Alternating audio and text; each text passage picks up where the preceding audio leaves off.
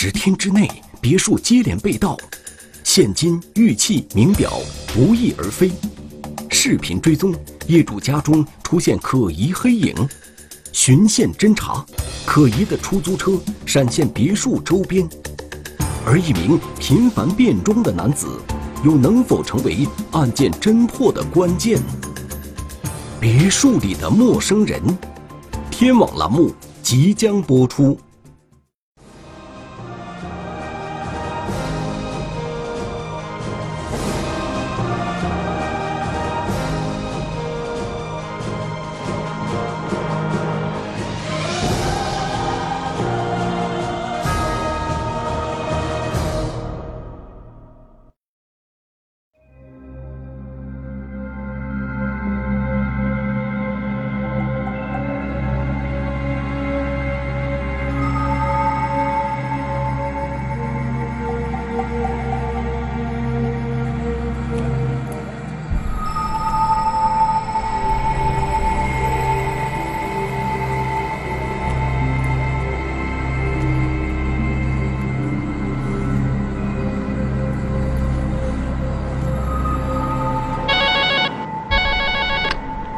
有什么需要帮助？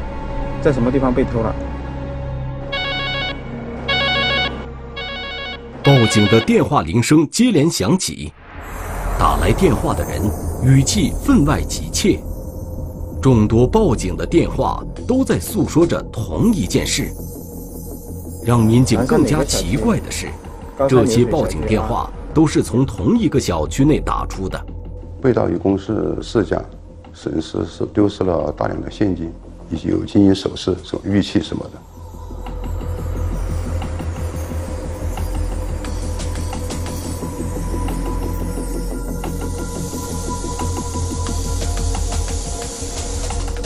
有监控的嘛？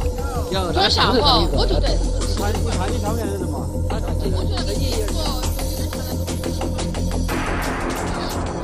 我觉现象。被报警人发现的时候是在清晨，业主们起床后准备出门上班时，才觉察到家里进过贼。那连着三家，那家是没人，但是他钥匙在那儿可以拿得到。他那个好像邻居人，呃，想不想看他们那家还是？这四家呢，其中有三家呢，就是就是在同一排啊，都是同排，都是一一户挨一户，一户挨一户是这样一个情况。然后其他一个呢，是在稍微有一定的距离给这三家。是吧？但是但是距离不远。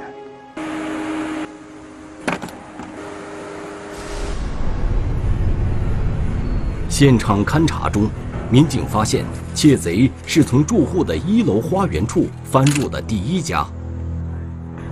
他这个别墅啊，外面有这有一圈这个围墙嘛，这个嫌疑人翻到这个围墙进去，但是里面的门是没锁的，他直接就推门就进去了。窃贼进入住户家后。在住户家位于三楼的卧室内，盗走了一个价值一千五百元的银手镯，一条价值一千三百元的黄金吊坠，一对价值四千元的钻石耳环及现金一千元。是因为呃有事情外出了，家里面是没有人的。而位于第一家东边的第二家和第三家，窃贼则是攀爬到住户家二楼的阳台。通过阳台内的玻璃门进入，民警在玻璃门上发现了有工具撬动过的痕迹。它都是那种推拉式的玻璃门，用，起起子啊什么这种工具，简单的工具，它一撬就把它撬开了，然后把它拉开，进入屋内。基本上都是这样一个方式来往往屋里进。当时，这两家都有人在楼上休息，民警发现窃贼并没有上楼的痕迹，只是在两家二楼的客厅处。分别提取到了一枚鞋印，所幸的是，两家并没有丢失任何财物。住户呢都是在二楼或三楼休息，这个窃贼呢都从一楼就进入了。那进入了之后呢，他二楼、三楼基本上他听不到动静。被盗的第四栋别墅与前三家相隔了一条小路，窃贼则是通过连续攀爬户外墙壁。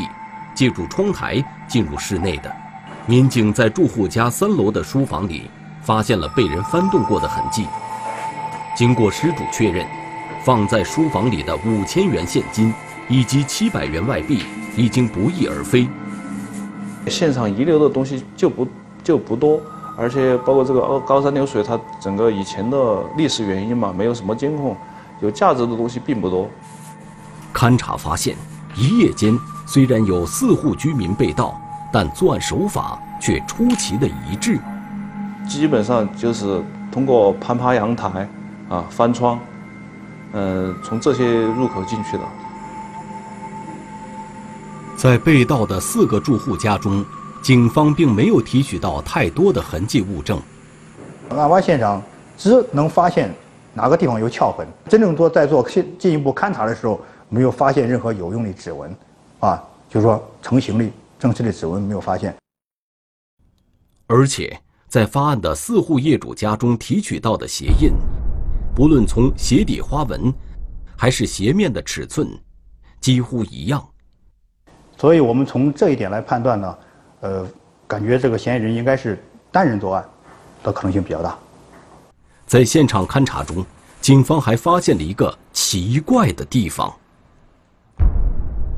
笔记本电脑这些他都没有了。像一般盗窃案的话，进入之后，对那些电子产品他也有什么？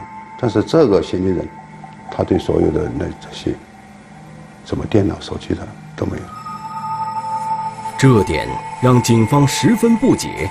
既然是偷东西，为何不偷手机、电脑这些东西呢？说明他在选择这个呃物品的时候，啊，他是只会以这个价值来衡量，他不会呃见一样拿一样，他就跟一般人不太一样嘛。就在此时，第二家被盗住户家中安装的监控系统。给警方提供了一条重要的线索。我们当时在被盗者家里面监控呢，呃，提到了嫌疑人的影像，就说当时看到了嫌疑人的影像。从这段监控画面中可以看到，在被盗当晚的一月二十七号凌晨两点三十三分，有一个穿着白色卫衣、戴着帽子的男子进入了客厅，而他进入客厅的位置。正是业主家二楼的阳台，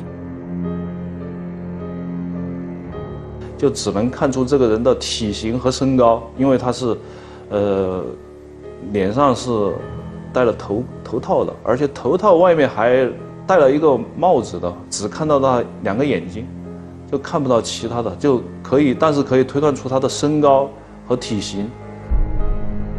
这名男子进入客厅后。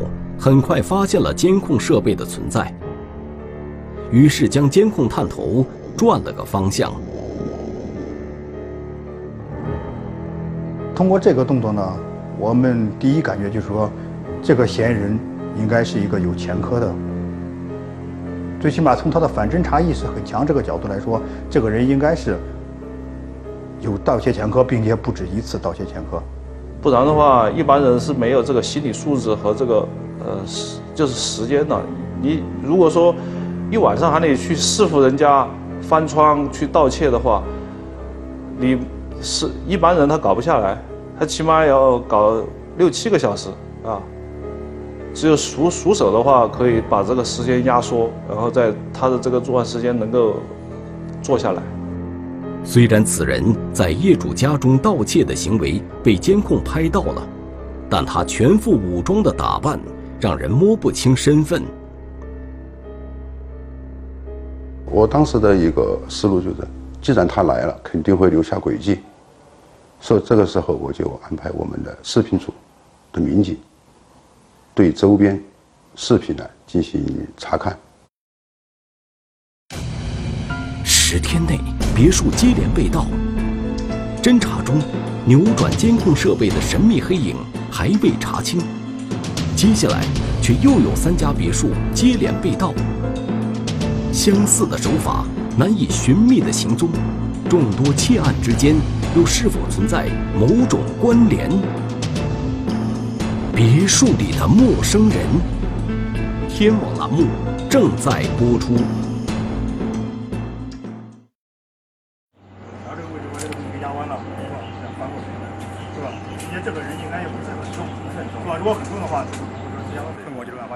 由于被盗别墅小区建造的时间比较早，没有完整的围墙，这给警方的侦查造成了一定的困难。在围墙处，我们也没有发现非常明显可疑的踩踏点，是吧？比如说有那种踩的痕迹啊，草被踩踩倒啊，这样的非常明显的还有脚印啊什么，确实都没有发现。高山流水这个小区，在我们辖区来说，它是一个相对开放一点的呢别墅区，它没有这种明显的的有整个小区有什么围墙啊什么的，它能够进入的地方很多。移动照正常照到这个草坪上，是吧？然后那么几下就被盗了。也就是说，在这个之后，虽然窃贼如何进入小区不得而知，但警方却在小区内部的监控中发现了嫌疑人的身影。他们内部的一个监控上。看到了嫌疑人的身影，但是同时也发现了嫌疑人对那个监控也进行了移动。在这个之后，拍到窃贼的监控位于被盗住户的西边。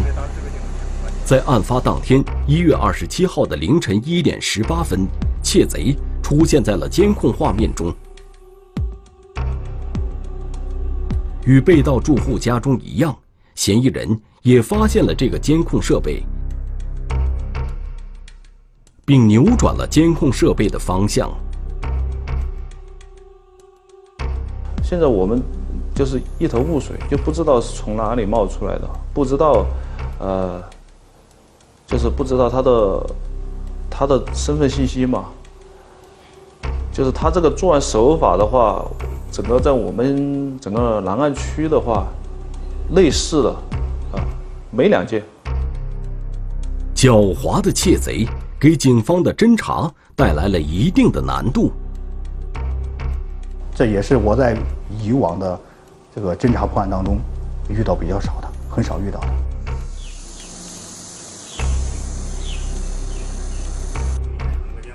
原来被扭动的个就直接坏了，是吧？对对？警方找遍了小区内的其他监控，却再也没有发现窃贼的身影，线索由此中断了。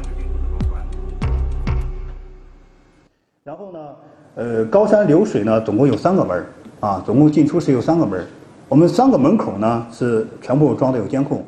我们把三既然明确了单人作案以及嫌疑人的体貌特征，警方也开始对别墅区周边环境进行视频倒查，希望能找到嫌疑人作案前在别墅区周边的活动轨迹。初步分析呢，他应该是踩过点的。我们也对这个白天的监控。进行了这个排查。南山派出所的民警对小区周边路段的监控开展了大量排查，但却没有找到任何疑点。我们辖区啊，它是个旅游区，旅游区就游客比较多，车也比较多，呃，然后如果他来踩点的话，他平时比如说。他混混迹在这些游客当中，就正常的在周边走，我们就不无法判断谁是真正的游客，谁是真正的嫌疑人。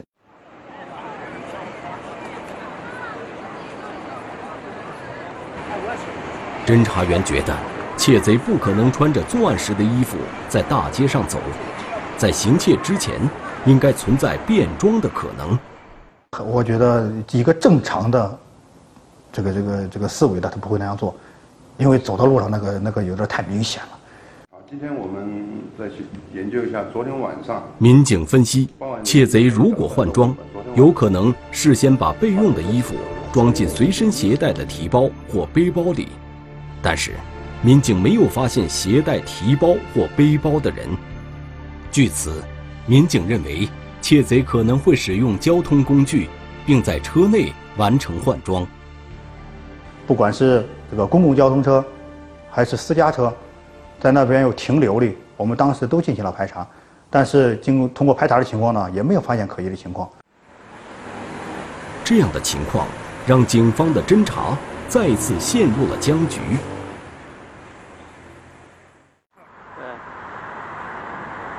就在警方加紧侦破高山流水小区盗窃案时，二月八号早上，另一个别墅区。也发生了盗窃。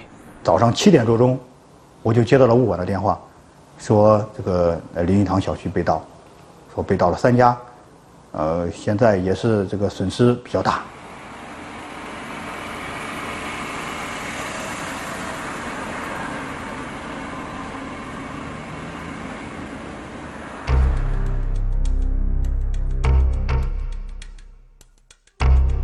通过三家被盗业主的统计，这次被盗的物品大约价值三十万元。其中有一栋别墅，一个失主家里丢了三块手表，这三块手表的话，总的价值就将近二十万。其实他还有黄金首饰、现金、玉器，总的价值在三十万左右。在现场勘查中发现。这次被盗的三户业主家也挨得很近，且三家大门均没有遭到破坏，而窃贼还是通过攀爬业主家的外围墙翻进室内实施的盗窃。这个别墅结构啊，跟这个高山流水不太一样，它又有些有自己的小院子，就是外外面它这个别墅啊，外面有自有一圈这个围墙嘛。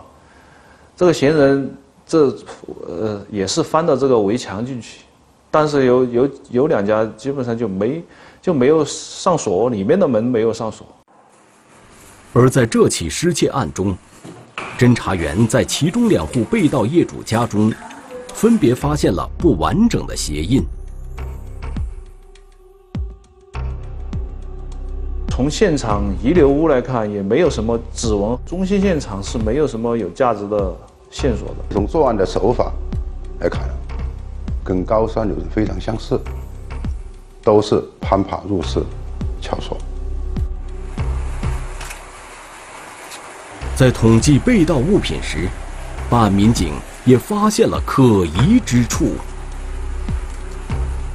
被盗的东西也都是。金银首饰，啊，玉坠、现金这些小件的物品，还是手机、电脑，都在受害人家家中啊桌子上放着或者床头放着，都没有被盗。更加巧合的是，两次被盗的别墅区都在同一条路上，且相隔只有两三百米的距离。我当时心里呢是有点。这个怀疑会不会是高山流水是同一个人？当时我去的时候都带着这样的怀疑去的。民警为了验证自己的判断，立即调取了小区内部的监控。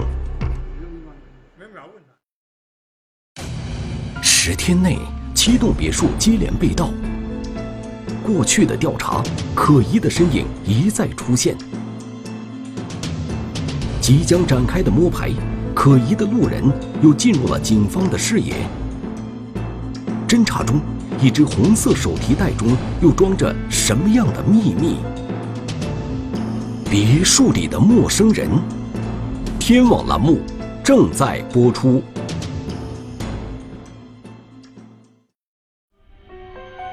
民警立即调取了小区内部的监控，果然，熟悉的身影再一次出现了。在调监控的时候啊，呃，就发现了这样一个可疑人员，又是戴着头套、戴着手套，全部武装。呃，咱们左边这个啊，就是这个高山流水这个物业。通过一系列的分析研判，民警认为，在两个别墅区发生的盗窃案，应该是同一人所为。我们看了作案手法啊，作案方式，包括他的。叫体貌特征，虽然看不到脸嘛，我们可能看他的走路姿势，还有身高嘛，还有就是他戴的头套、穿的衣服，都是差都是一样的。所以我们把两起案件并案侦查。综合现在的情况看，短短十天，两个别墅小区，七户人家被盗，盗窃案值三十多万，这让民警们的心中憋着一股劲儿。就一人，我一定要抓住你。我一定要弄明白你是哪一个，啊！当时我也是这个这个这个带着这样的心情，啊，去去投入这种工作。除此之外，窃案发生时的一些现实情况也让办案民警们忧虑。在第二个发生窃案的别墅区中，一户发案的人家，曾经发生过这样的一幕。但他进了我的房间的时候，我听到响了哈，我哪一个？昨儿子可能有点黑到了，没有答应我，我就翻身又翻另外一个面就睡到了，都半醒半睡的。以后他偷了怎么走的，我都不晓得了。王奶奶卧室里的监控正好拍到这一幕。二月八号凌晨两点零六分，窃贼进入了王奶奶的卧室，先是在王奶奶的床头柜翻找，找到了王奶奶价值二十万的三块名表，然后拿着手电筒继续在卧室翻找财物。可能是王奶奶听到了自己房间里有异响，喊了一声：“是谁？”哪个？窃贼听到后也停止了动作。过了一会儿，等王奶奶翻身睡着后，便离开了王奶奶的卧室。当时嫌疑人就站在他的身边。这个嫌疑人当时就没有任何躲避、躲藏的一情况，所以当时看到这个东西，我们都感觉不寒而栗啊。如果老太太发现他要抓他，他跟他纠缠的话，很可能就发生更更加不堪设想的事情。这样的一幕，着实让民警为当事人捏了一把汗。因为这个人啊，他肯定还要作案，还要继续作案的。那么他这种作案就很容易演变成，如果被住户发现了之后，容易就演变成入室抢劫或者入室杀人了啊。这个这个才是我真正担心的问题。因为这个人不尽快抓到的话，就会有可能会发生，因为他一旦被住户发现了。他肯定要反抗的，这个人。侦查还在继续，这时，视频侦查组的民警通过对第二个被盗小区内部监控的排查，终于发现了一条重要的信息。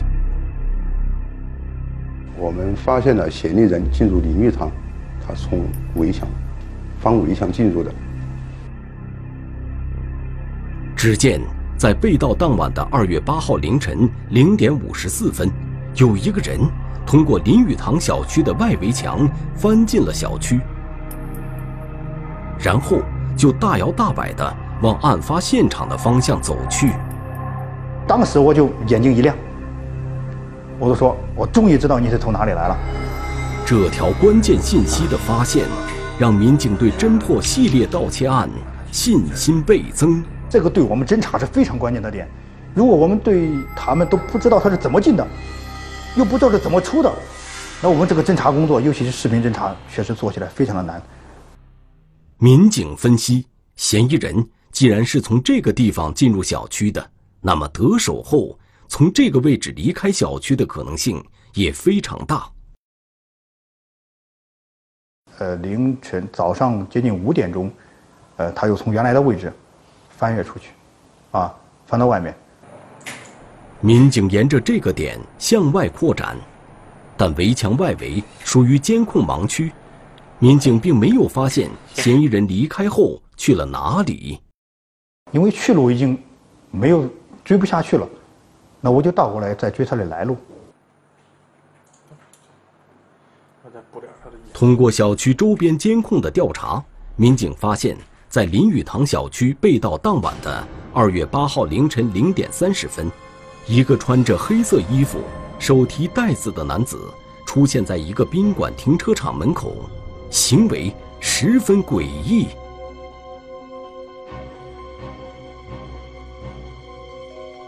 手里提了个红色的袋子，呃，并且呢，关键是走路的这个行为呢，还是有点诡异。他沿着这个宾馆的墙边走，一直溜着墙边，啊，不像正常行为人一样，我沿着路边就走，啊，正正常的走。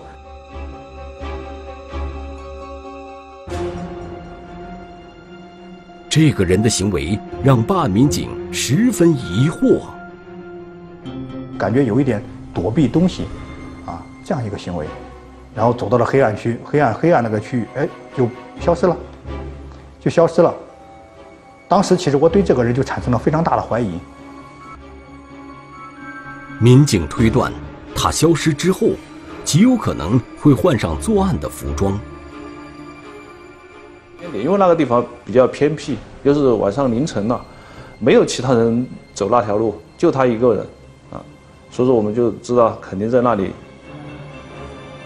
果不其然，十分钟以后，一名身高体态与窃贼非常相像的人员出现了，戴着头套，啊，戴着手套，给我们中心现场的嫌疑人装束一模一样，啊，并且手里关键也提了个红色的袋子，这样一个人就出现了。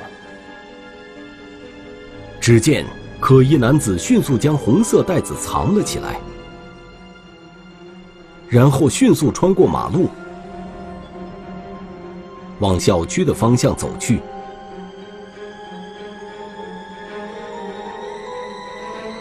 十五分钟后的零点五十四分，盗窃林语堂小区的嫌疑人便出现了。给我们前期追的监控，还是形成了一个闭合。我们查看周边的监控，就发现了一个嫌疑人啊，呃，也是。戴着头套，啊，是吧？戴着戴着戴着手套，啊。民警认为，红色袋子的出现，证明之前消失在监控中的可疑男子，与这名戴着头套手套的男子为同一人。好，对于这一块，对于我们觉得是一个重大的线索，对下一步的侦查工作确实起到了很关键性的作用。警方调取了嫌疑人出现时间段周边所有的监控。但奇怪的是，都没有发现有这么一个提着红色手提袋的人曾经出现过。就此，嫌疑人又一次消失了。十天内，七栋别墅接连被盗。侦查过程中，民警发现了一名手提红色手提袋的男子。继续追查，一辆出租车进入了警方的视线。跨省追捕，狡猾的窃贼又能否被警方擒获？别墅里的陌生人，天网栏目正在播出。我们当时在中心现场，就是那个监控也是处于一个僵持的一个状态。他是带着装备来的，他是换了孩子的。但是我们南山呢？发现了嫌疑人的行踪后，警方调取了周边的所有监控，但都没有发现嫌疑人得手后离开小区的身影。我们对周边也进行了排查，车辆也进行了排查，但是就再也没有看到嫌疑人的踪迹。警方把之前找到的线索重新梳理了一遍，发现案发当晚嫌疑人出现的位置曾有一辆出租车驶过。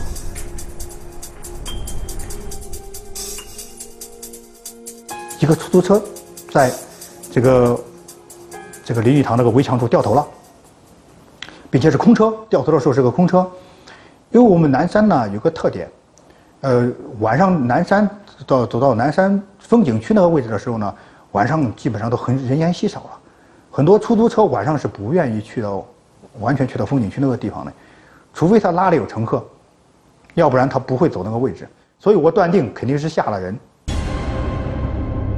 警方怀疑，窃贼会不会是乘坐这辆出租车来到案发现场实施盗窃的呢？再次查看相关视频，警方发现，出租车掉头不久后，嫌疑男子便出现了。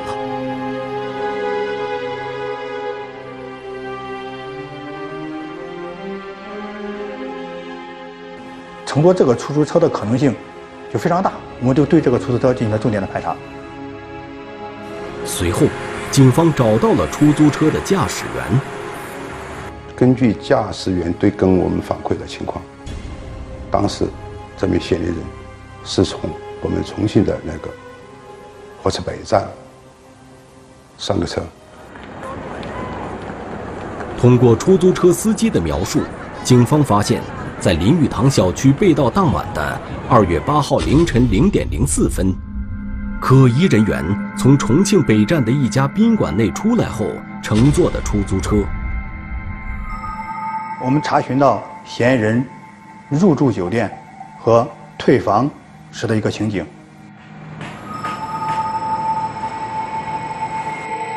在酒店前台的监控中，警方发现嫌疑人穿的黑色上衣与手中提的红色袋子，和警方在案发现场发现的一模一样。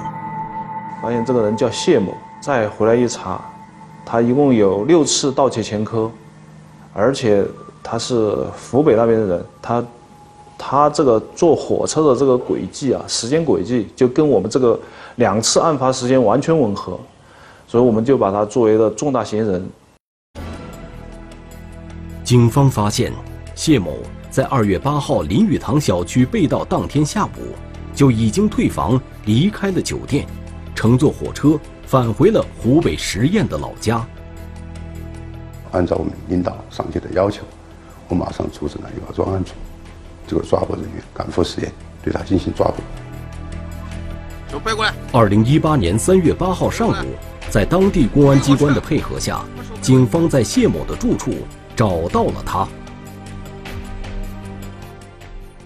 他说：“怎么回事？”我当时没跟他说起他，我说是重庆南岸区的，重庆市公安局南岸区分局的民警。他当时就表示沉默，就没说话。随后，警方依法对谢某的住处进行了搜查。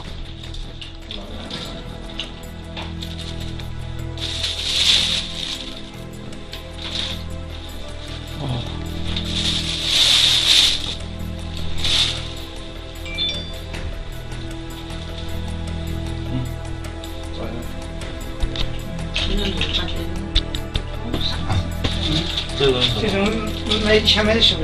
吗？哪首饰有贵哦。啊？嗯。啊？那是的。想清楚。那是。这是从你包头拿出来的，对不对？是。你说是你自己买的，对不对？对不对？嗯。啊？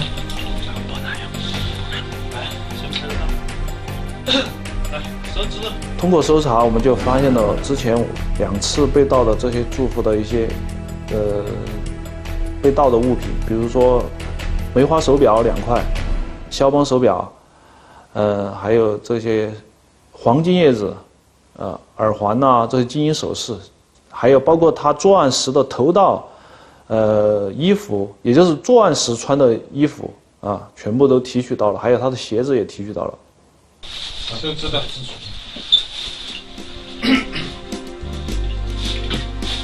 在事实证据面前，谢某承认了盗窃行为。破案之后，哎，这个忽然间整个人呢就放松了很多，啊，这个心里面呢也有很大的一个成就感，啊，因为呃，尤其是抓获这样的嫌疑人，首先呢，呃，给受害人挽回了损失，这也是我们的呃一种职责，同时呢，呃，也给社会的一种不稳定的因素，啊。这个进行了一个一个清除，是吧？呃，如果这个再发案下去，也可能会发生更加严重的后果。八十岁高龄的王奶奶，听说自己喜爱的手表被警方找回后，十分高兴。我也很感谢公安机关的，哎，那个审讯，也是我辛辛苦苦年轻时找的钱买的表。呃，很神速的帮我办，把个东西都拿回来了，拿回来我好高兴哦。我们在这个侦破过程当中发现，就是这种高档的别墅型小区，在安全防范上存在一些问题。第一个就是住户自己，在这个这两起案件当中，我们发现很多住户家里的门窗，他都没有上锁，就造成了犯罪嫌疑人很轻易的进入房间。进入房间之后，家里面发现业主对自己家里面的现金以及贵重物品没有进行妥善的保管，就很随意的放在那里，嫌疑人就很容易得手。在此，警方提醒广大业主要加强防卫意识，夜间休息或外出时锁好门窗，不要将大量现金放在家中，贵重物品妥善保管。遇到家中被盗的情况，要及时报警，